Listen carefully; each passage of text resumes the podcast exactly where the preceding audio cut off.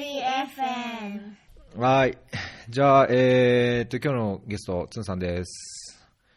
お願いします。はい、こんにちは。あ、こんばんは。はい。こんにちは。今、あの、はい。この間出た時は多分、去年の秋かな、台風被害で俺被災地に入ってて、被災地の車の中から出たような気がするけど、あれ以来だよね。そうそうそうそれ以来ですね。それ以来だよね。はいこの、あの、フェアリー FM に出るのは。で、そうそうそうあの、1月に1、6日に泊まってるから、会ったのは1月以来ってことだよね。そうですね。うん、2月、2月頭ぐらい、はいはいはい。はいあ、そう、2月の頭ね。うんそうそうそう、そんな感じですね。はい。なので、この間は目の前の台風災害のことをやったんですけども、本当はエチオピアにいた時ね、あの、録音し、あの、この収録しようと思ったんだけどね。確かにあの、なんか俺疲れちゃったから。そうそうそう。ねだいぶ疲労困憊な感じだったから。大変だったもう本当エチオピア。あうんそうまあ行くまでが大変だね、ったああ、行く前も、行ってからもだけど、大変だったんじゃないですか？もうだもう短い期間でいろいろあれもやって、これもやって。そうだね。あれもやって、これもやって、そうそうそう。そう。まあ、あの、エチオピア支援を始めたのは、前の、フェアリー、前、俺話してるよね。話してなかったっけ、話して、話してると思いますよ。話してるね。うん。うん。だけどどうぞ。もう、ざっくりとだけ言うとええ、そのエチオピアを二十何年前から支援してる風太郎の森基金っていう、あの、なん環境 NGO っていうのかな、植林は。うん、そうですね。それ、そこが2011年の1月からベガルタカップっていうのをエチオピアのラリベラでやって、で、それを僕はテレビで見て素晴らしいと思って、で、そのコーチに連絡して、もしまた継続するようなかったら僕はもう自腹手伝いに来ますよっていう軽口を叩いてしまったら、いや、やりますよ、ツンさんみたいな話で。でも今、ベガルタはちょっと予算もなくて抜けてんだけど、もう、もう引くに引けなくて、今僕がそのベガルタカップをずっと、あの、コーディネートさせてもらって、今回でなんと10回目。うん。はい。すごい。10年ですよ。はい。すごいね。はい。すごいですねでも、、まあ今回は大変だった。なんかね、片っ端からスポンサーが降りちゃって、うん。全然スポンサーがなくて、で、どうしよう。第10回大会でもう去年行った時に、そのラリベラスポーツ局とかに、来年は第10回大会だからもう大きくやるぞ、みたいな感じで言ってたのに、スポンサーがない。それからベガルタも支援してくんない。誰も何もしてくんないみたいな感じで、どうするみたいな感じになって。うんで、困った、ほんと困った。で、いろいろほら、あの、アフリカ協力基金とかいろんなあるじゃないですか、はい基金とか。はいそういうとこ応募して落ち、応募して落ち、してて、ね。だから、あの、国際協力もそういうのって結構大変で、で、その、どうしようかなと思って、でも、で、年末の12月の20何、な、7日ぐらいに、もう一出発が1月の、で、12月の20何日したらもう1ヶ月切ってるところなんですよね。うんうんで、そこで、もう、最後の頼みの綱だっていうことで、流通経済大学サッカー部ってあるんですよ。はいはいはい。すごく、あの、有名ですよね。強いサッカー部があって、有名です。J リーガーももう50何人か、もっとか100人ぐらいで出してるかな。日本代表も出してる、すごい、ここのサッカー部で、そこの中野監督っていう方はすごい方で、まあ、それを作った方だし、あの、サッカー協会の、あの、理事でもあり、それからあと、大学サッカー協会の副理事でもありっていうことで、まあ、すごい人がいて、うん。で、その、すごい、もう、学生サッカーのトップオブトップの人が、なんかあると、つーさん、なんか困ったことがあったら言ってねっていつも言われてんのよ。俺、結構金はあるからって言われてんのよ。でも、そうに言われると人間ってさ、ああの、なんていうかな、そこに行けないじゃん、やっぱり。うん。だからそれを言われて、もう2、3年前ぐらいからたまに会うとき、なんか困ったこと言ってるんだけど、一回もそこに泣きついたことはないわけよ。そこを使っちゃダメだろうみたいなところであって。でもさすがに今回は困ったんで、その12月27日かな、本当に押し迫ったもう年の瀬に、その風太郎森木と新妻さんと二人で、その、あの、茨城の、あの、流通経済大学サッカー部に行って、で、監督と、で、一番トップのヘッドコーチを前にして、いやー、実はあの、監督にも前話してたと思うんですけども、アフリカでこうやって大会をやってるんですけど、まあ、スポンサーもないし、で、お金もなくて、コーチ派遣ができないとみんな待ってるんですよね、つって。だから、琉系の、あの、学生なり、コーチなり、ちょっと貸してもらえませんか？みたいな感じで言って、おー、いつだ？いや、1ヶ月後ですって、急だなみたいな話になって、まあ、そこまでいい感じだ。で、もっで、怒らないで聞いてほしいんですけど、って何何って言ったら、いや、あの、実はお金がないので、あの、その、全部自腹で来てほしいんですよって、サッカーを教えてもらうコーチに対して、ただで、ただって、た、もうギャラは出ないのは当たり前で、そうじゃなくて、旅費とか、ホテル代とかも全部自腹で来てくれっていう 感じで言って、ね、もうすごいシーンとしたね、その瞬間。本当に。その、そう。でも、まあ、あの、まあ、俺の言いそうなことだみたいなことを言って、わーって笑いながら、よし、前、前向けに検討しますってことで言って、で、一週間ぐらいして、まあ、ちょっと学生はちょっと、あの、試験が2月にあるからちょっと無理なんで、本当は学生行きた、行かしたかったんだけど、そういろんな世界を見せたいんで、まあ、だからうちのこのトップコーチっていう、かすみさんってすごい有名なコーチの人がいいんだけど、それを行かせっから、つって、頼むよ、ツンさんみたいな。ありがとうございますみたいな感じで、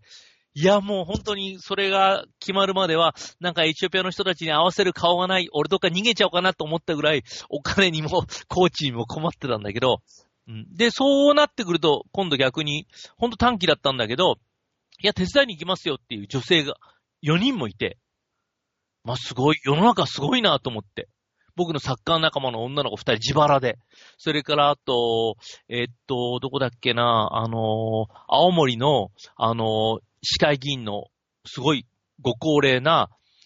オーバーセブンティーぐらいなご高齢なお姉様議員さんとか、うん、あと、僕より年上の岡山のお母さんとかみんな来てくれて、新妻さんと5人。で、僕と監督、あ、コーチと2人、7人で行って。で、荷物も日本中のサポートから集めた荷物が1人30キロで200キロ持ってって、まあ、1ヶ月前にはできるかどうかわかんないのは、スタッフもいるし、7人も行くから物資も運べるし、一流のコーチも連れてけるしっていう、まあ、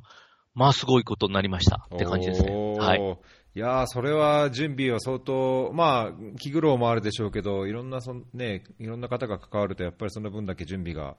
やっぱ大変そうですね。大変でしたね。今回は大変。やっぱお金の、まあ、まあ多分これ聞いてる人で若い人とかもいると思うんだけど、あの、やっぱり支援ってまあ国内の支援でも海外支援でもやっぱり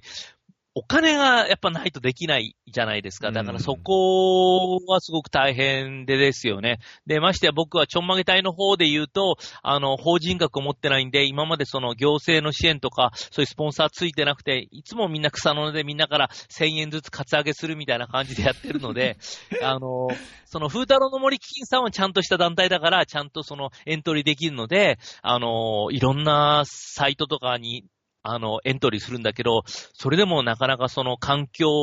に対する、あの、お金は今どんどん降りなくなってるかな、気がする。うん。水は降りるの？お金って。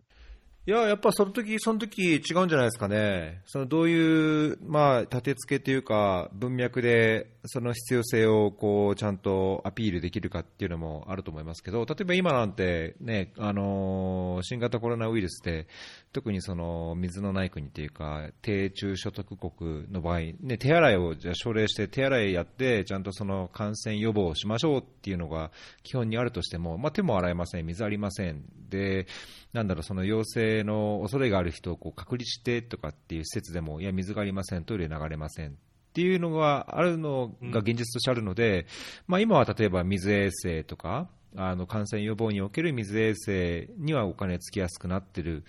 傾向はあるかもしれないですね。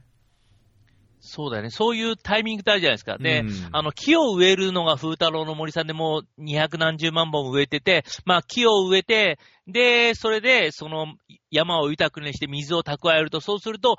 虫や動物やいろんなの寄ってきて、で、そのふもとの、あの、電波た、あの、田畑とかそういうのが、あの、土地が超えるっていう、すごい長期的な、短期的じゃないからさ、うん。なかなかね、予算があるときはつくんだけど、そんなになんか明日誰かが死んじゃうからワクチンでって話じゃないから、なかなか難しくて、ましてやそのサッカーっていうのと植林をミックスしてサッカー大会に集まって、それで関心を持ってもらうんだよ、みたいな感じだからさ、うん。すごくその、難しいのかなと思うけど、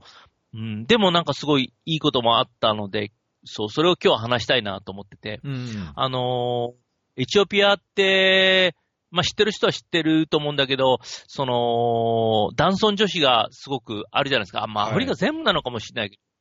で、特によく言われてるのは児童婚がすごくまだ残ってるって、検索するとすぐ出るんだけど、エチオピア男尊女子。で、FGM ってね、FGM でいいんだよね。間違えてる。FGM ですね。うん。女性器切除。そう。とかもう未だにこの21世紀にあるっていうのも僕も全然知らなくて、本当にそういうのがあって、で、僕らが 10, 10年この大会をやって、毎回その、その商品を持ってって、優勝したチームと準優勝したチームには、まあ中古だけどユニフォームとかボールとかスパイクをプレゼントしてでやってんだけど、3年前ぐらいに女子チームができたって聞いたんだけど、うん女子チームが何にも持ってないんだよね。だからそういう、そのスポーツ局に預けた、そのウェアとか、その残りのスパイク、優勝、準優勝以外の一般の子にもあげてねっていうのが一切女子には言ってなくて、うんうんうん。ああ、やっぱ女子には行かないのかなと思って。で、3年前に行った時は女子も大会にも出してもらえなくて。で、それを見たその、風太郎の木の代表の新妻さん、すごいレッ、まあ女性だし、すごい怒って、うん。もう何、女子出してあげないんだったらもう、もう支援全部撤退するよみたいな感じで、ちょっと脅しも入れつつ、そしたら3年前のその大会に、分かった分かった、じゃあ、もう今からちょっとエエキシビションで出させるからみたいな感じでやったの。それが3年前。うん。で、3年前にその女子を、に、あの、その大会のエキシビ出したんだけど、まあまあ女子下手だったんだよね。すごく下手くそで。うんそしたら、まあ、周りにいるその1000人ぐらいのその観客がすごいいるんだけど、みんな腹抱えて笑って、なんか、それを見てただけだんだんだんだんむムカついてきて、うん。なんかその女子を笑い、一生懸命女子はサッカーやってんだけど、もうグッズもわ行き渡ってないし、笑い物にされてるのも、すごいなんか、よくわかんないけど、まあ、俺、まあ、娘がいるからかもしれないけど、なんかすごくイラッとして。うん。で、去年は、あのースポンサーに、あのーなんだっけ、ノエビア化粧品さんがついてくれたのね。はいはいはい。うん。で、ノエビア化粧品さんに言って、その、女子がそういう状況だから、女子のプロ、まあ、あの、プロ、日本はプロ化してないのかもしれないけど、その、女子のなでしこですごいオールスターゲームに出たことあるような、そういう有名選手僕仲いいから、女子チームを派遣したいんだって言ったら、ノエビアさんが、あ、いいですねって言って、お金全部出してくれて、で、中田舞子さんっていう、その、すごい上手い女子選手を連れてって。で、その、去年やったら、まあ、それまで女子のサッカーを笑い物にしてた、そのコーチ陣とか男子が、もうみんなびっくりするわけよ。うん。女の人の上手い人がいるんだ、とか言って。で、オールスターゲームにトゥータイムも出てんだぞって俺が拙い英語で言うとみんな、おーみたいな感じで言ってさ。で、だいぶなって、で、ついに今年ですね、10回目にして、女子のレギュレーションができたのよ。ほうほう。アンダー13、アンダー15、アンダー17、オーバー17の4つのカテゴリーしかなかったんだけど、女子っていうカテゴリーができて、うん。すごい。で、その決勝戦に、ちゃんと女子チームが2チーム出て、戦って、そう。で、ちゃんと、まあ、10回目にしては遅いんだけど、も、僕はもっと能力があればもっと早めにそういうことに気づくべきだったと思うんだけど、で、決勝には残ったチームが表彰式にちゃんと出て、みんなの前で表彰されて、まあ、すっごい嬉しそうだったね、それはう。ん。いいですね。そうで、その後もあって、表彰式終わって、男子チームはよく前言ったと思うんだけど、終わったらビクトリーランをしてさ、ずーっと一日中村を走り回ってるわけよ。あのトロフィー持って。要するに自己顕示だろうね。俺たちは強いぜ、イェイイェイみたいな感じでなんか歌いながら言ってんだけど。うん。で、俺たちその、大会が終わってご飯食べに行ったら、なんか向こうでうわーって走ってくる集団がいたら見たら女子のチームで、おう。その女子の、その今年優勝した10回目で、やっとそのレギュレーション入れてもらって女子のチームがトロフィーと、それから商品の、あの、スパイクを持って、うん。歌いながら街を練り歩いてるのを見て、その時にすごい嬉しかった。なんかもうす、ちょっとな、涙出た。うん だからめな、なんだろう。うん。だからそれを多分女の子たちはずっと見学には来てたから、もう僕が行き始めた6年前ぐらいから、だから、で、男子がああやって商品もらって、街中を歌って走るのをずっと見てて、で、自分たちがそれをできたことに対する、なんかすごい自信満々な感じとか、あの、なんだろうな、全然男尊女子のある国とは思えないぐらい、堂々と歌い、走って、鼓舞して、で、ご飯食べて帰って2時間後にまだ走ってたから、すごい体力だなと思う。そうそうそう。周りの反応は周りの反応はどうでした？周りのそんなはね、そんな、うおーとかやってくんないんだよね、別にね。俺だったらやりたい感じなんだけど、もう、みんなは、おーあー好き勝手にやってるな、みたいな、あの感じだけど、でもその、とりあえずその、20人ぐらいいるチームの子たちが、もうすっごい笑顔で、えーそうそう、あの、歌い走ってんのが良かったなーっていう感じ。うんおいいですね、やっぱりその、ね、あの環境教育というか、その森林を軸にその環境教育っていうのの一つのツールとしてサッカーとかスポーツをっていう話だったと思うんで、まあ、そこにはやっぱね、男の子だけじゃなくて、コミュニティには男の子と女の子、男子と女子がいて、お父さんもいればお母さんもいて。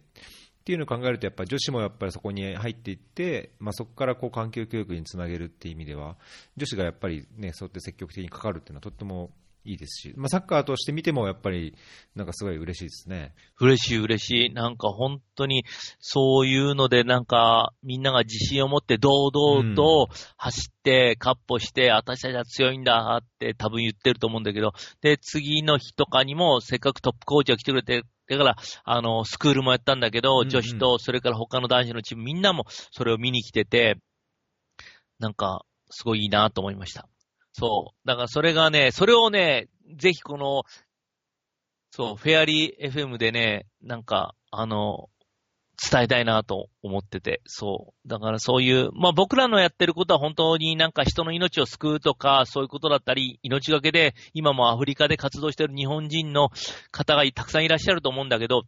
全然年に一回ちょこっと行ってサッカー大会をオーガナイズして帰ってきて木植えてって感じだけど、でもやっぱり長く続けてると、なんかいろいろ気づきもあっていいのかなと思います。はい。うんね、じゃあ 10, 年10回目にして、記念大会で女子のこうコンペティションもあり、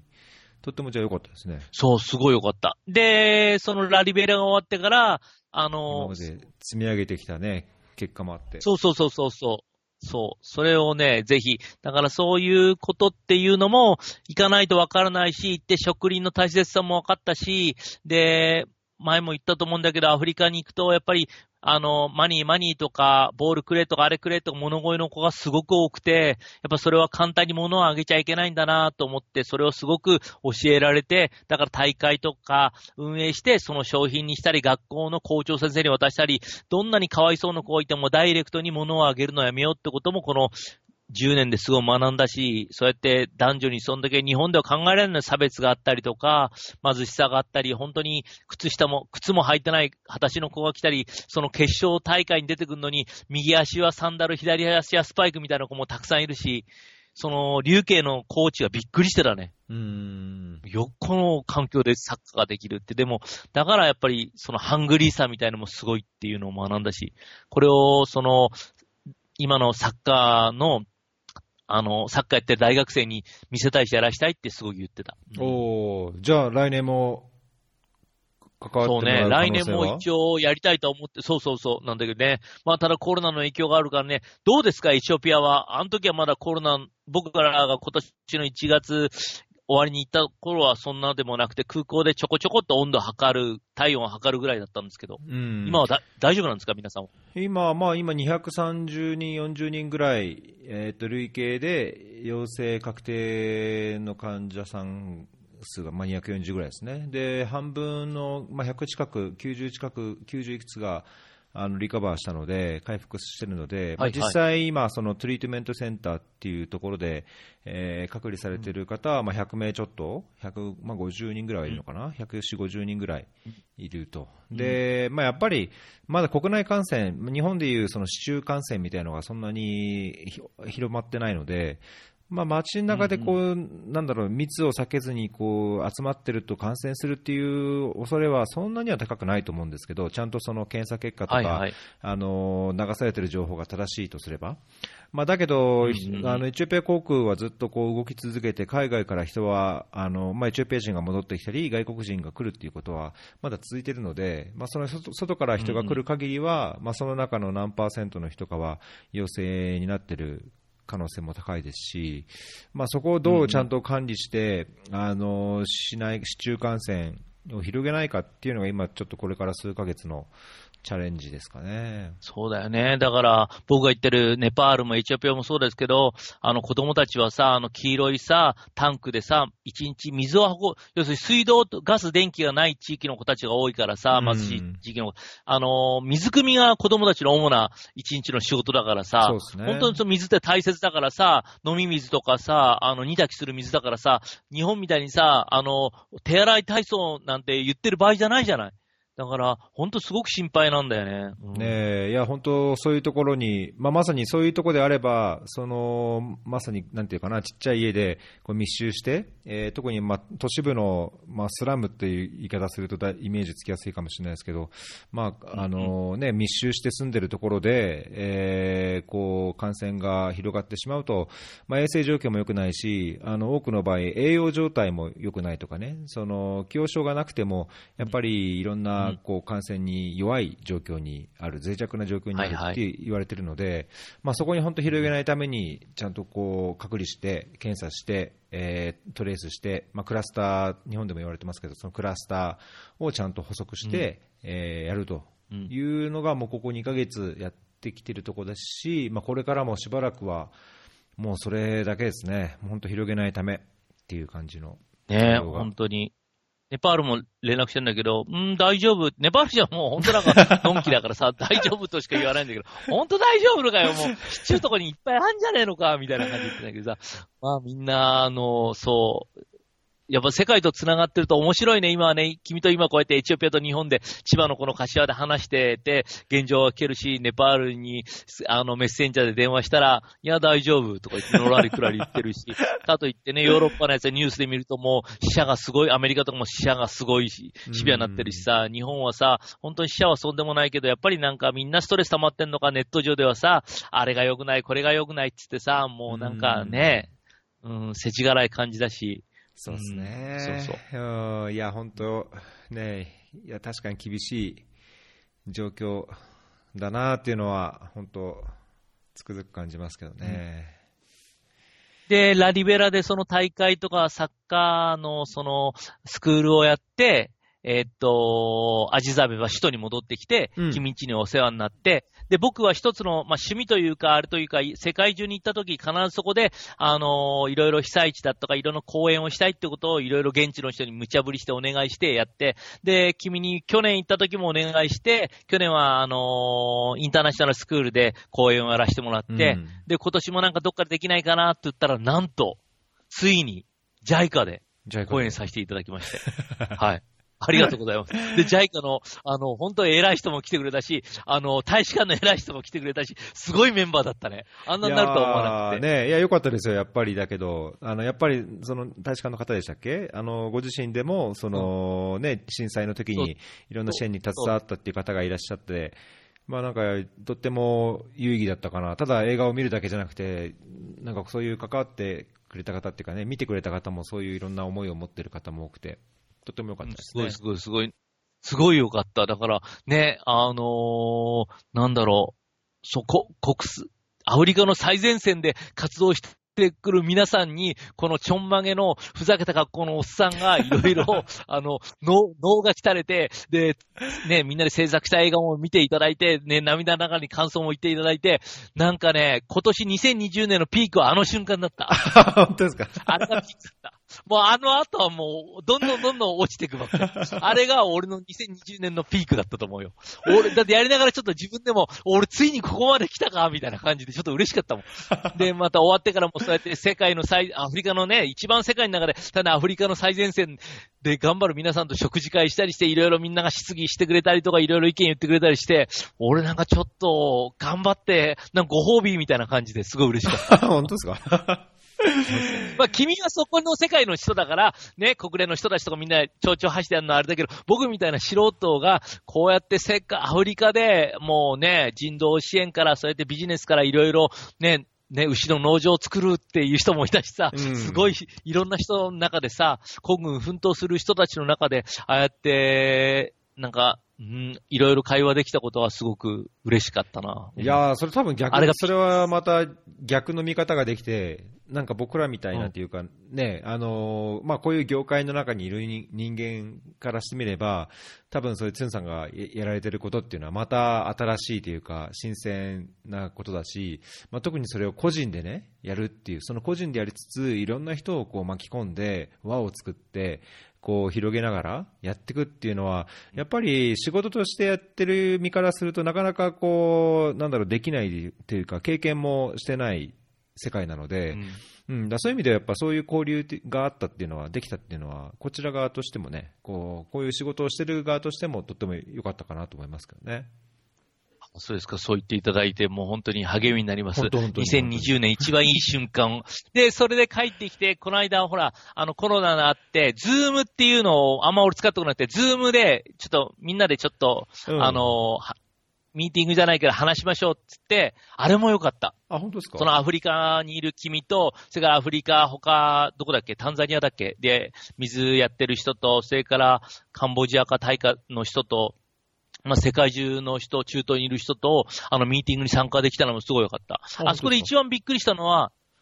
要するに、なぜこの状況でどんどんどんどん感染があの時バーって爆発的に広がってる時に日本に帰ってこないのって言った時みんなが、いや日本には帰れるけど日本に帰ったらまた戻れなくなるっていう、そっちを心配して帰ってこないっていうのが、すごいびっくりした。そうですか。なんかすすげえかっこいいな、この人たちと思った。いやー、だけどそれはだって君だってそうじゃん。うん本当だったらこういう状況だからさ、帰ろうと思えば帰れるのに、家族は返してるけど、自分はさ、もうワンオペ一人です、一人ぼっちで2ヶ月さ、もう犬とだけの生活でさ、仕事してるわけじゃん、エチオピアのあの、ね、うん自宅でさ。まあ、すげえなと思うよそですねだけどやっぱそれ移動が、で今日も停電でしょ？そう、て今日も停電でしたね。まあ移動がリスクあるのと、仮に一回日本帰って戻ってきたとしても、2週間隔離で、あの、そのホテルに、指定されたホテルに泊まって2週間出ちゃいけないんですよ。だから、あの全くその本当部屋から一歩も出ずに、全部ご飯を持ってきてもらって、あの、そこで2週間自分でこう、クアランティンなんだ、その隔離して発症してないかっていうのをチェックしなきゃいけないので、まあ、まずそれめんどくさいじゃないですか。で、移動自体も、移動ではい。もその感染するリスクもあるし、日本帰ったところでまた日本でも2週間自己隔離してとか、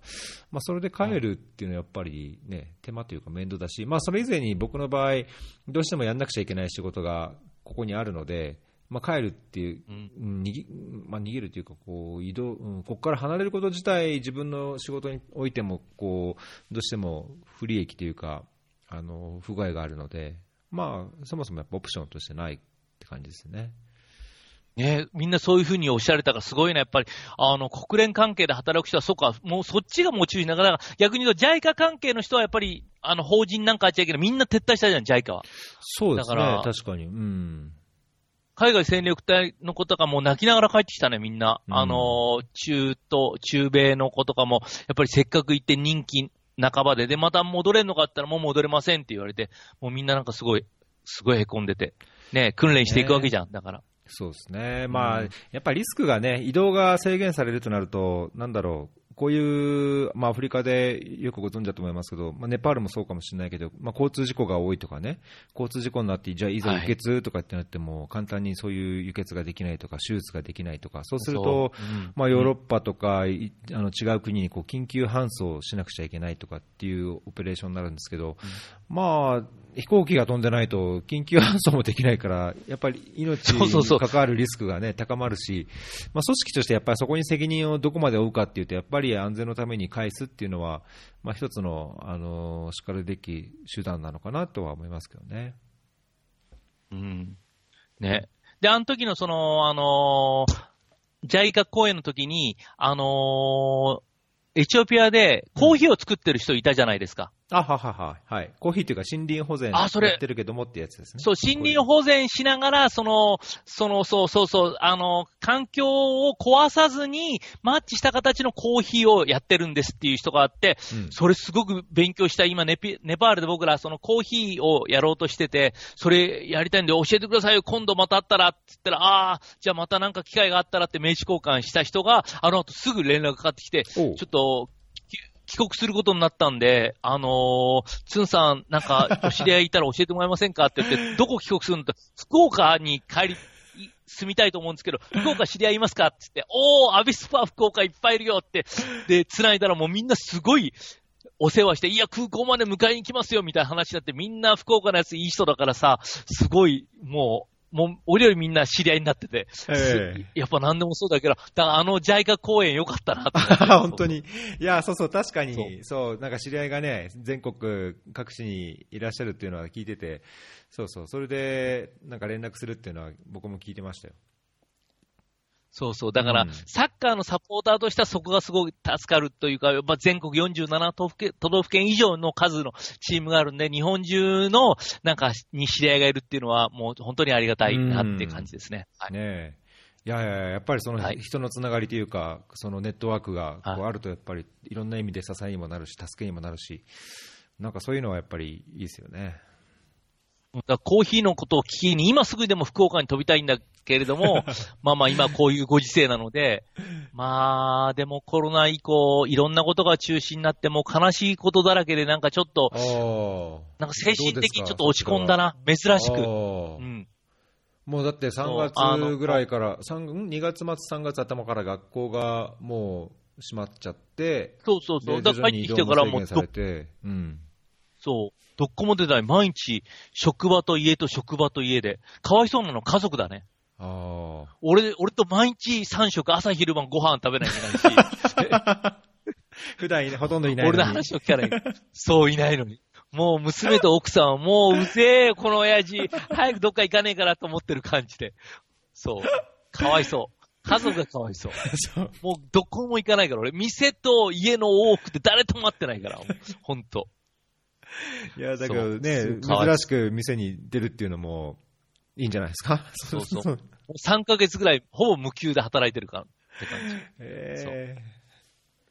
まあ、その、それはもうスタッフが割と高齢の人は怖いっていうんで、みんなお休みしたり、あの、電車通勤は嫌だっていう人はお休みしたりするから、まあ、うんうんうんまあ、そういう穴開いたとこ全部僕が出ます。ーそっかそっかそれはやっぱそれで忙しいですね。うんで、うちの場合は生活必需品なので、あの、お休みしろっていう休業要請もないので、やっぱ開けとくしかないかな。家賃も高いし、みたいな感じう。ん。はいいや大変。ああ、大変。もう、なんか、シーズ、あの映画の主人公のシーズが本当に被災地でコンサートをするっていうのをずっと準備してて、それも中止になり、ああ、でえそれは僕あ311のに合わせてっていうコンサートだったんですか？いや、春休みだから4月の3日に予定してたんだけど、あ4月に。えー。それ、うん、それをまあもう冬の時から寒い体育館で福島でずっと練習したのに、それが全部中止になり、ありゃもうなんか、で、受け入れ先の宇和島の被災地の人たちも、すごく、いろんなことで手助けしてくれて、じゃあお金がないならうちの、あのーお寺にみんなで泊まればどうですか？布団はちゃんと、うんあの、新品を借りてきますから、みたいな感じですごくお膳立てしてくれたのに、全部中止になり、なんかもう、本当に申し訳ないし、なんか無力、自分は無力だなって感じかな。うーんもうね、あちこち飛び回ってやってる、活動されてるのがツンさんだから、動けないっていうのも、それだけで辛いですね。辛い辛い。で、公演もなくなるし、で、公演はまあ、ね、またいつか来るだろうけど、僕今 PTA の会長もやってるんですよ。はい、はい。娘の高校の。で、高校の卒業式と入学式の祝辞をやるのをすごい楽しみにしてて、うん。で、進学校だから、まあ頭でっかちになっちゃいけないから、これでアフリカとか、ネパールで学んだことをちょっと、あの、さ、さ、話しちゃおうかな、みたいな感じで、すごい半年前ぐらいからワクワクがしたのに、それも全部中止になり。ありゃー、あ残念。あ。ああそう。で、あの、ボランティアってよく言うんだけど、ボランティアっていうのは別に、若くても、おじいちゃんになってもできるけど、PTA っていうのは自分の子供が卒業したらもう卒業なんで、もう本当ワンチャンスしかないから、ああ、そっか、みたいな感じで。あ、そっか。そうそうあれ、もう高校卒業されるんですか？じゃあ。いや、奥さんは。いや、まだしてないです。今度あ3、2年の時の PDA で3年で、また次、なるかどうかはまだわかんないんですけど、あ、そそっかそっか。ね会長じゃなくなっちゃうと、祝辞もそ言えないのか。う、できないし、そう。うんで、また来年もあるかどうかもよくわかんないし、まあ、で、靴は毎日見ても売れないし、人もいないし、俺何やってんだろうみたいな世の中困ってる人がいて動けない俺は、ほんと無能だなって思う、悶々とする日々が続いてたかな、うんこの3ヶ月。うん。なんか、光は見えてきましたか？その中で。光、まあ嬉しいことはたまにある。まあそれが多分神様を見て、あの、たまに嬉しいことを注入しないとこいつダメになっちゃうみたいな感じで、たまにポツンと、つ3ヶ月のうちに月1回ペースぐらいで嬉しいことはある。そう。1個目は、あの、武蔵大学っていう僕が卒業した大学の卒業式の、まあ、そっちの卒業式はあったんだけど、ええ。卒業式の祝辞お、祝辞みたいのが、学長がするわけよ、学長がね。うん。そう、学長が、その、コロナのこととかいろいろ話すべきことがいっぱいある中で、その祝辞に、ボーンと僕の話を入れたっていうのを聞いて、ちょっとそれは嬉しかったなぁと思って。すごいですね。そんな芸能人とかも卒業生にはいたり、有名な人もいたりするのに、この君らの先輩で、こうやって自ら考え、自ら実践する本学の、あの、三素、あの、見学の三原則ってあるんだけど、うんそれを、あの、実際に自分で行動してる先輩がいますみたいなことをい言ってくれて、その原稿が回ってきて、うわ、こんなこと言ってくれたんだって学長、うん俺のことを見てくれてんだみたいな感じ。それがすごい嬉しかった。いやー、うんそれはそうです、確かに。だだから本当その通りじゃないですか、つんさん。自分で考え、まあ迷い、失敗をししてでも こ迷うね、学びながらどんどんこう、臆せずにチャレンジしてって、行動を取ってくって、それ本当その通りじゃないですか。そう、だからそうやって見ててくれる人がいるっていうのがあれだし、もちろんその新聞に載ったりすることもすごくあれ、ああるんだけど、その、そ、大学のその1000人ぐらいのところの卒業式で、その話してくれた、その学長の心意気になんかちょっと心打たれて、うんあ、俺頑張んなきゃって思って。それが最初の月の一番嬉しかったことかな。そうで、4月嬉しかったらまた今度だんだんまた落ち込んでくる。毎日日々の靴屋とのルーティンでだんだん落ち込んできて、あー、ネパール行けねえや、大丈夫かな、エチオピアとか思いながらどんどんやっていくと、今度は、あの、ネパール支援のやつが、その、あの、なんか賞を取ったっつって、えあー、の、表彰されて、そう。それなんか記事かなんか、対象ああるんですか？はウェブのあるある。今度送っとく。あそう。送ってくださいあ送っとくうんで、そこの動画をその、あの、ネパール支援で学習、アートの学習支援を、その広告代理、あの、デザイナーたちとやったんだけど、で、そこで僕が語ってるところをうまくナレーション使ってくれて、一本のその3分ぐらいのドキュメンタリー映像みたいに作ってくれて、それがなんか、なんとか賞みたいに撮って、えー、なでも賞といえば君のこの、ポッドキャストが賞を取ったのもすごい嬉しい。何賞だっけ？いや、賞取ってないですよ。賞取ったんじゃなくて、あ、賞取ってない。大賞にノミネート、大賞と Spotify 賞っていうのにノミネートされたのが 20, 20作品あって、まあ、その20作品の中に選んでもらったっていう。それすごいよね。君もこれ思いつきで始めてさ、何のそのなんか、企業体でやってなくてさ、自分の本当に ね、思いつきだけでやっててさ、それでだって、ポッドキャストなんていっぱいあってさ、その中から20本に選ばれてすごいね。そうですね。いや、まあ本当よく聞いてくれたなというか、あの、選んでくれたなっていうのは嬉しいですね。いや、だってこれのおかげで、この間も前言ったと思うけど、大学生が、ちょっとエチオピアの話聞きたいんですけど、つって来て、あの、来たりするし、やっぱりこうやって、あの、YouTube とは違って、ポッドキャストはどんな状況でも聞けるし、あの、すごくいいと思うよ。どんほんとこれがどんどん、どんどん持ってって、みんなの入り口、ポータルサイトになるかなっていう、なかなか直接その人に聞けないけど、でもその人がどんな感じかっていうのを、この喋りのトーンとかでなんとなくわかるじゃん。それで、ねあ、大丈夫かなと思った人が、あの、大学生が俺のところに、ダイレクトメッセージですいません。あの、これこれこういう大学でアフリカ支援したいと思ってるんです一回お話聞かせてもらっていいですか？みたいな来るからさ。すごい。うん、ありがたい、ありがたい。すごいな、それは。あれ、それちなみにどこの、なんか大学、大学のなんかサークルかなんかなんでしたっけ？インカレそ、いうなサークル、サークル、サーそう、インカレみたいな、いろんな大学の子が集まってやってて、で、その、エチオピアで水の支援をしたいって言って、で、まだ、その、でもエチオピアも行ったことないし、アフリカも行ったことないのに水支援しよう。それすごいねって逆に言って。うんうんうんあ、アフリカ行ったことないんだ。でも支援したいって、ああ、そうって、じゃあ、その入り口が僕でよかったと思うよ、つって。もっともっとすごい人いっぱい紹介できるから、これからって。でも最初にそういうところ、人行くと、やっぱりすごすぎて、奥、気遅れしちゃうけど、僕みたいな素人でやってるの話から入ればもうちょっとわかりやすいから、みたいな感じで言って、今勉強中で、ある程度知識が積み上がったら君のとこ行くように段取りはしてる。ああ、いやいや別に知識も何もなくて、やっぱ勢いと、気持ちと勢いがあるんだったらぜひ連絡いただければ。ああ、そう。じゃあ言っとくわ。ええいや、なんかね、その、その話ね、僕、違う知り合いで、もエチオピアの隊員をしてた人からも聞いて、うんあれ、エチオピアの隊員だったかな、誰だったかな？あで、いや、こんな話聞きましたよとかって、あの、繋いでもいいですか？とかって言われたんですけど、あれ、同じかな？と思って、なんか、だから、いろんな方に、同じだと思うよ、きっと。同じですよいろんな方に、あの、そう、まだそこは、アフリカも行ったことない団体で作ったば、まだできて1年だから、うんまずいろんな人に当たってってんだけど、でも、そうやってが、ね、あの、JICA、さ海外線若い人とか、もう僕みたいな素人だったり、そういうところからまず行ってて、でもみんな、エチオピア水やってるって言ったら、まず君のが思い浮かぶから、みんな君のところ最終的に 行くんじゃないの？いやいや、もう早く、早くというか、なんかね、ズームでもしたりとか、はい。まあ、週末なら今、幸い時間あるんで、ツンさんも一緒にとかね。はい。そんな感じで、うんはい。なんかね、喋るといいね。いいっすか？たまにね、だから月に1回、月に1回ペースしかいいことはない。だから残り29日は、もう家とお店の往復して、やって、で、家族に嫌がられながらも娘と向かい合って、3食食べて、みたいな感じで。いやーいや、家族と向かい合って3食食べれるっていうのは僕にとっては羨ましいですけど。あ、そうですか。家族は嫌だ。俺はいいんだよ。俺は楽しい。好きなこと言ったり、いろんな質問して、俺なんでこんなことになってると思うっつって、うちの娘に、もう高3だから意地悪な質問もたくさんして、そうそうそうそう。うんフェアリー FM。で、あれだね。最後に。うん。あの、同じことを考えてて、いや、君と意見が合うのは、君がツイートで、うんその、10万円給付金が出たらっつったのかな、とりあえず、はいはいはいはい。その、うちの1万円をどっかに寄付したいな、みたいなことツイ言ってたでしょ。うん。言ってましたね。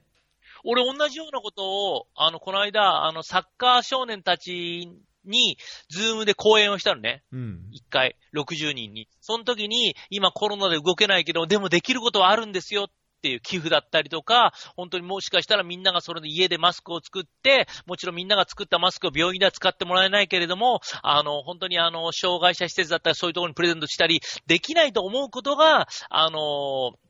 一番の敵でできると思うことはいっぱいありますよって支援言っててさ。うん、で、あの10万円っていうのは大人にも来るけど子供にも来るわけじゃん。そうね。だから自分の名義で来たものだったら、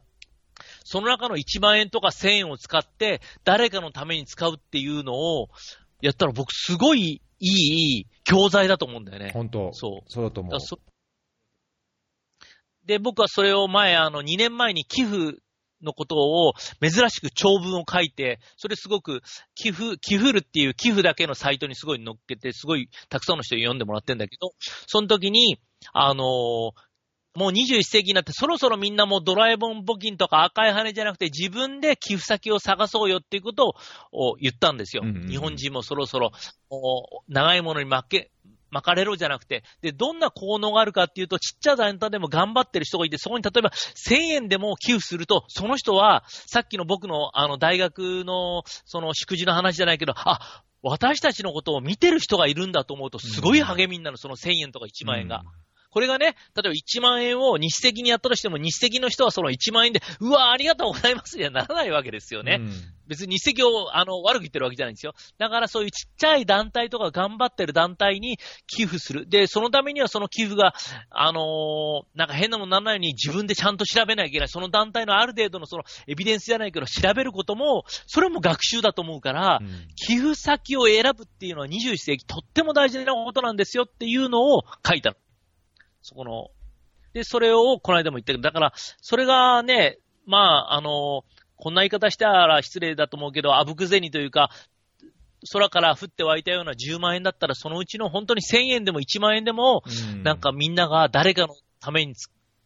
使って、それでなんか、自己満足かもしれないけど、心地よくなれるっていうのを、まあ1万円チャレンジみたいな感じでハッシュタグでみんながやってくれたら、すごく嬉しいし、なるほどね。うん。でなぜハッシュタグにしてほしいかっていうと、僕もそうだけど、ちっちゃいところっていうのは情報が少ないわけよ。だから逆に自分がどういうところに、こう、その、を、まあ、金額は言わなくてもいいんだけど、その、やったかっていうのをみんなが共有することによって、あ、そういうところあんだって。今だったらほら、ね、困ってる飲食店のテイクアウトしたって、ある意味寄付みたいなもんじゃないですか。そうね。そうねだからうんね、で、僕はまさに今商売ってわかるけど、朝このシャッターを上げて夜シャッター閉める場にお客さんが3人しか来なかったらもうね、キュンとしちゃうわけですよ。うん本当に。もうなんか、多分これはなんか続かないって頭では分かってるんだけど、なんかやっぱりへたれちゃうんだよね、気持ちがね。うんすごいよくわかる。だから今回いろんな人になんか、あのーエールをもらったりして、今まで僕はその、被災してる人を助ける側だったんだけど、今ちょっと助けられる側みたいにちょっとなってるところがあってだからその、両方経験してる今のこの気持ちっていうのはなんかすごく大事なんだろうなっていう気はしてる。で、そういうことを言う人もたくさんいて、ツンさんはいつも人のためにやってるから今はもう甘えた方がいいよって靴買うよってってみんながなんかネットでいろいろ注文してくれたりとかして、なんか本当ありがたいな、みたいな。生かされてるな、みたいな感じです。いいですね、なんか本当のそういう支え合いというか、ね、あのー自分事として、やっぱり、まあ、どっかの国の何かの支援っていうだけじゃなくて、やっぱり自分もそのいろんな意味でこう被害に遭ってるというか、なんだろう、こう困った目に遭ってる人として、まあ、ん自分がそうなってみたときに、やっぱ分かることとか、本当に気づくこととか、こうこう心の響き方っていうのはまた違う感じは、まあ、僕自身もするので。まあ、これがね、本当にいい形に、まあ、こうこういうなんかパンデミックっていうのはあってほしくはないけども、これを今、どう自分たちでこう力にしてというか、自分たちの社会や、ね関係性をよくよくよくより良くするためにどうしたらいいかっていうのは、なんか逆に問われてる気はしますよね。ねえ、なんかすごい問われてるし、で、またその、うちの靴を母の日で売るって言った時に、うん。なんか買いますよって言ってくれた人は、なんかあの東北で息子さんを津波で亡くしたお母さんだったりとか、あのー脳性麻痺でハンディキャップがある人だったりとか、うん娘さんが、あのー発達障害のお母さんだったりとか、なんかそういうね、なんか、やっぱり、あ人の痛みがわかる人っていう、決して多分、うん。いや、こんなこと言っちゃいけないけど、みんなお金持ちではないと思うんだけれども、でもなんか瞳の、いなんか、痛い目見たという言い方、適切じゃない、なんて言えばいいんだ、なんかそういう苦労してるっていうのか、なんかそういう人って、が、いの一番に最初に手を挙げてくれたから、あ、やっぱそういうことなんだなっていう、他人事にしないっていうのはう、ん。うん、そうですね。いや、なんかそうでありたいなと思いますね、本当。そう。だから今この、割とまあ、まあ、結構まあピンチなところもあるんだけど、まあこういう気持ちを忘れないで、ちょっと僕もあの強気に出ちゃうところもあったりするし、この間のそのジャイからこうした時は、俺すげえなぐらいで、あの、楽しいなと思ったけど、そこがピークで、あとはずずるずるずるずる落ちてったけど、でもまあまあ、あのね、捨てる神あれば拾う神ありじゃないけど、なんかいろんな人の機微に触れて、ああ、これ、れもやっぱり、この3ヶ月間のいいことをリストに入れとかなきゃいけないな、みたいな感じで。うんそうそう。うん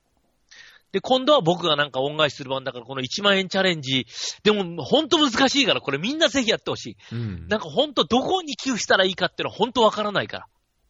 うん。本当ですね。日赤だったらもう、口座もあるけどさ、誰に寄付したらいいんだろうって。でもこれを家族でどうする？例えば君、ね、家族でさ、奥さんとか話してみんなどこにやるって言ったら、それをみんなが探るために1時間でも2時間でもネットを検索するだけの僕はすごくいいことだと思うんだよね。ううんん。いや、本当、僕、これは実はね、僕のアイディアっていうか、僕のパートナー、妻がそうやって言ってて、うん。なんか結構今、あさっきも収録前に言いましたけど、日本に帰ったものの、その自己隔離もしなくちゃいけないし、まあ、年老いた両親がいるところに、万が一こうコロナを持ち帰ってもよくないっていうのもあったんで、ずっとその双方の実家から離れたところで生活してて、Airbnb で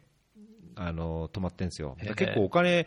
はかかってて。偉いね。君んちの家族は本当、そうやって考え、だから、ね、別に自己隔離だから別に誰もやらなくても自分たち、だから奥さんと息子さんと娘さんが今、ね、そうやって、本当だったらもうお母さんただいまって書いてきたけど、自己隔離し、素晴らしい。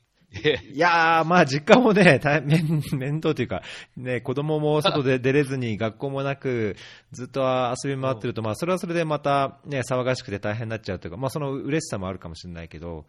まあだけど実際結構出費はかさんでて、最初なんかそもそもその10万円、ね、一時帰国退避して帰ってるだけだから10万円はもらわなくても、他にももっとね、辛い思いしたり、あの大変なあの苦労されてる方もいるのに10万円もらうべきなのかっていう考えももともと悩みもあったんですけど、だどうせだったら、じゃあ、あのまあ、出費もかさむし、あの10万円まあね、権利としてもらえるんであればもらもらうけども、まあ、そのうち1万円をそれぞれ1人ずつ3人もらえるので、あのどこかに寄付するため、どういう問題があるのか、誰が困っているのか、どういう支援があるのか、うん、まあ、それをどう使うかっていうのを考えるのはいいかなって、もともとなんかうちね、子供に豚貯金っていうのをやらせようとしてて、豚貯金ってこう、普通の貯金箱なんですけど、そこに、えっと、お金をチャリンって入れるのが4つぐらいあるんですね。で、その役割が、お金、持ってるお金のこう役割をこう考えるっていう貯金箱で、あのすぐにいつでも使える、例えばお菓子をその時買いたいからパッと使えるお金、まあ、財布に入れていくようなお金をあの入れていくところと、あと、あの投資、増やすために入れるやつ、あのインベストっていうところと、あと、ドネート、はい、その寄付する、何かの貢献のために寄付するっていう、うん、その例えば100円であっても500円であっても、まあ、1000円であっても、それをどこに入れて、どういうお金の使い方をするかっていう考えられる豚貯金箱っていうのがあるんですけど、まあ、それ持ってたんですけど、なんかあんまりやっぱり日々の生活だと、いや、投資にとか、あの、いや、寄付に回すとかって、やっぱりまだね、小学校3、4年だと、まあ、そんなお金もないからやってなくて、まあ、今回こういう10万円をね、給付金をもらって、その1万円を寄付っていうものに使うことを考える中で、まあ、お金っていうのを、ね、どういうふうに使うことがいいのか、その自分が持ってるお金っていうのは自分が使うためだけじゃなくて、なんかいろんなこうつながりを作ったり、あの社会のために貢献するために、なんか考えるきっかけになれたらいいなっていうのが、なんか、親いや、すごくいいと思う、よくだから、あの、そう、本当その通りだと思う。もう本当全面同意で、やっぱり、その、よく経済を勉強するためには投資をすればいいっていうこともある、あるじゃない？それって、要するに投資すれば自分のお金が増やしたいからみんな次は何が来ると予測したりする。まあそういうことと同じで、寄付するっていうのは、その、やっぱり自分の身銭だから、一番対比を効果というか、一番喜んでもらいたい、一番誰のためになってほしいかっていう、その寄付先、その寄付先が誰に支援してるかまで、えー、ね、調べなきゃいけないから、すごく大変で、だからもう、中学、高校生ぐらいで、ぜひこれを授業としてやってほしいぐらいだから、うね、まあ、うちの娘にやらせようと思ってて。ね。まあ、今なんかそういう日本でもこの10年ぐらい、あのまあ、リンク貼っておきますけど、日本ファンドレイジング協会っていうのは、その日本の社会活動のためのこうお金の循環をより良くしていこうっていう、まあ、大きなビジョンを持ってて、その中にその学校とかいろんな若年層、子どもたちがその寄付や社会について考える、お金の使い方っていうものをこう考えるその特別授業みたいな講師派遣とかもやってるんですけど、はいはい、まあ、やっぱりね、もう少しこう就職してこうお金を稼ぐっていうだけの勉強ももちろん必要ですけど、まあ、そのお金っていうものをどういうふうに使うことができるのか、まあ、どういうふうに増やすことができるのかっていうのも含めて、うん、まあ、なんかもう少しこういろんな学ぶ機会があってもね、いい気がしますけどね。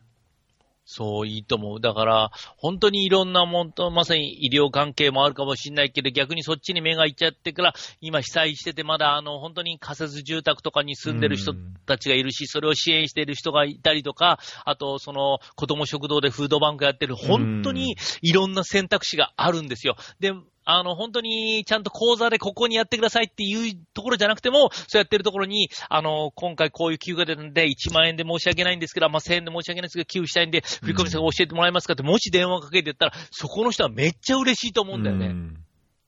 本当。ね、ああ、知ってってくれる人がいるんだ。だからそのお金のプラス以上のその多分100倍ぐらい、その頑張って、本当に頑張ってる人だったら、そうやって電話かかってきたり、あの、お手紙に同封されたりしたらすごく嬉しいと思うので、そういう効果は大人、お金じゃない、その精神的な支援にもなり得ることで、さっき言ったように僕がさ、それでさっきその嬉しいことをちょっと言ったのは、どんな落ち込んでもたまに、ちょっとたまに嬉しいことがあると、やっていけるじゃん、人間って。うん、だからそこのところっていうのは、すごく大事なのかなと思う。うん。うんいやー、本当僕も全面同意、同意ですね。本当お金、金額だけの問題じゃなくて、まあ、その活動を分かってくれてるとかね、思いをこう理解してくれるとか、支えてくれてる、まあ、そういう人がいるんだ、まあ、僕もこういうポッドキャストでたまになんかこうリツイートとかコメントとかでこう誰かがちょっと反応してくれるだけで、やっぱりそれって本当大きな支えになるし、こう喜びにもなるし、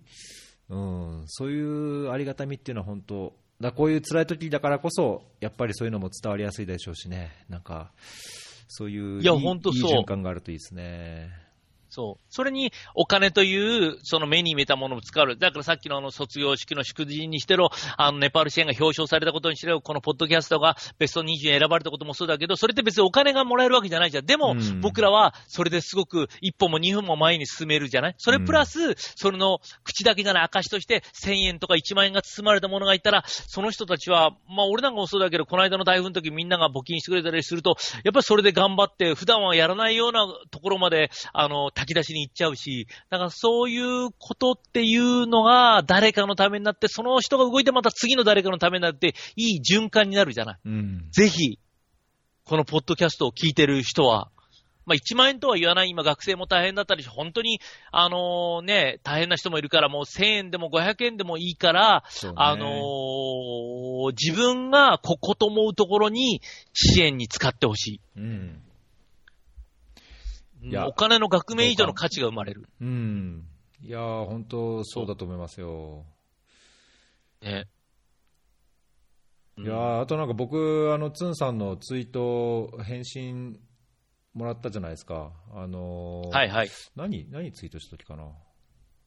あ、そう、まあ、その子供が、あのうちの子供息子が、なんか、まあ、お父さん、エチオピアで大変みたいだから、なんかあの飛行機飛んでないかもしれないけど、なんか送ってあげられるかなとかって、僕、やっぱそういう子供の何気ない一言とかをこうパートナー伝いに切って、それが本当、日々、いろんな意味で支えになってるんですけど、それで、つんさんがあのさらに言ってくれた、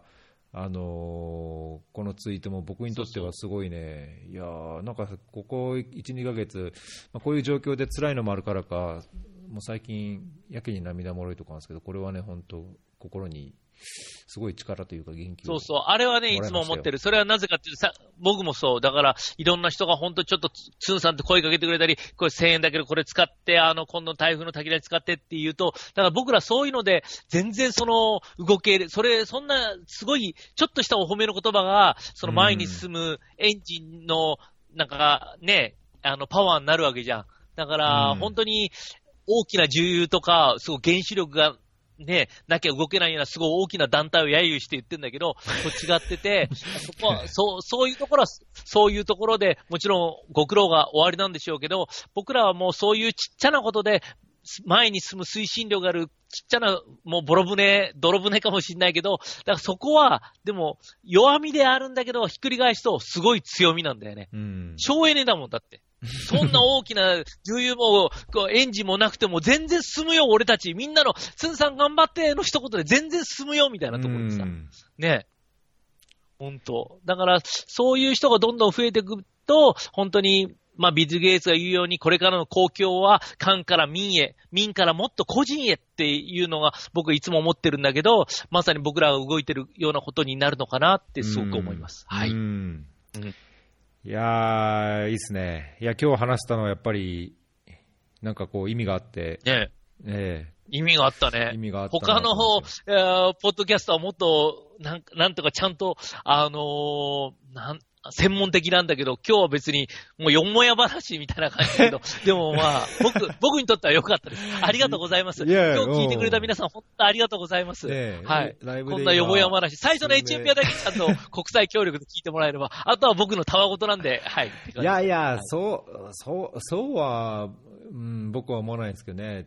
うん、やっぱりこういう、なんだろう、ここ、気持ちというか、意気込みというか、こういうのってすごい、まあ、全ての原動力になるっていうかね、誰もがこう持てるものだし、そういう専門性やなんだろう知識やあのどっかの組織のこうに所属する身分や立場とかと関係なしに誰もがやっぱり持ってるとね、絶対いいことだと思うから、まあ、そういうのをこうつ言葉にしてちゃんとこういろんな経験を交えて伝えてくれるツンさんっていうのは僕にとってこうやっぱいいですね。支え支えになりますよ。いえいえ、その、うん。これさ、ハッシュタグ君が決めて、1万円チャレンジって言うと、1万円使わなきゃいけないかもしれない。寄付チャレンジがなんだろうな。なんか使って、で、みんながそれでどこにやったかっていうのをやると、みんながそこにリンク見に行ったりすることによって調べるって、ああ、それもあんのねっていう、そうですね本当に今は、日本中全、日本中で世界中が困ってるから、いつもと違って、もう、いつもの例えば地震だったらその被災地だけって、もう限定的だけど、幅広くあるから、俺がいくらアンテナ張っても掘り起こせないから、みんなでこれを共有したいんだから、ハッシュタグ、こういう時にハッシュタグ作るべきだよ。命名権は君です。えー、ちょっと、えー今、ライブで聞いてる方にも聞いてみましょうよ、じゃあ。なんかいいハッシュタグないですかね？なん、な、そうね。なんなんだろう？その、ねまあ別に給付金から出さなくてもいいですもんね。給付金でなくたって。そうそう。とりあえず、なんか、もうこんだけ、あのー今までの地震とこの熊本の地震だったり、あの、他の地震だって一部だけど、日本全土、世界全土が困ってる、この時期だから、その、まだまだ裏に見えてないところに、なんか、寄付しよう。自分で考えて寄付しようってことを、で、僕はどこどこっていう団体に寄付しましたって。金額は言わなくてもいいんだよ。でも、うんなんかチャレンジ。それ、それを俺たちがハッシュタグをやると、あ、ここもあんだ。あ、ここ、こんなところあんだ。うわ、す 水道工事の人にやったんだ、みたいな、そんな感じのことでも何でもいいんで、なんか僕が勉強したいので、ぜひ皆さん、このハッシュタグ募集中です。はい。ねえ。ライブ中には来ないかなね何がいいかなちょっとか、うーん、考えてみるけど、まあなんかもしかしたら似たようなものがね、すでにあるかもしれないから、一応どんなのがあるか探した上で、うん。ね、寄付、寄付の、う。ん、ちょっとじゃあそ、近いうちに、はい。お願いします。まだ、はまあ、給付金出てないからね。まだ時間があるから。でもみんな本当にこれでやって、これでやってる人がもう5人でも10人でも SNS で見たら僕はもう飛び上がるほど嬉しいので、みんなが、あの、自分以外の人のために何か1円でも使って、それでほっこりした気持ちになれる。それを、が本当に今回は全員に行くわけだから全員がやればすごいことになると思うし、はい。ようんろしくお願いします。本当ねはい。じゃあ、いい、はいいいハッシュタグが、はいこう。広がるハッシュタグ募集中がね、あるといいですけどね。はい。はい。はいはい。ちょうど今、10日本時間の11時12分で1時間喋りました。ありがとうございました。。はい。ありがとうございました。なんか明日から頑張れる気になりました。そうですね、はい僕も、はい。ちょっと頑張れる気になったかな。